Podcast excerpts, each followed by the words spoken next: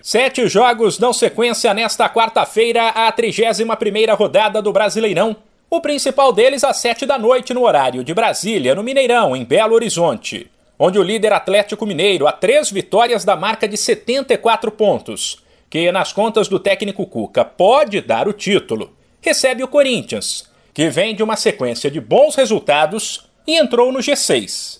O Timão, se vencer, ainda poderá entrar no G4 do Brasileirão mas para isso, precisará torcer para dois rivais para que o Santos, na Vila, leve a melhor sobre o Red Bull Bragantino, quarto colocado, também às sete da noite, e para que o São Paulo, às nove e meia, fora de casa, vença o Fortaleza, que é o quinto. Sem esquecer que o Peixe e o Tricolor Paulista precisam somar pontos, seja porque querem chegar num eventual G9, por exemplo, ou para ficarem tranquilos de vez quanto ao risco de rebaixamento. O outro paulista na Série A, o Palmeiras, também vive uma situação curiosa, assim como o Corinthians. 10 pontos atrás do Atlético Mineiro. E com um confronto direto a ser disputado em São Paulo, o Verdão ainda sonha com o título.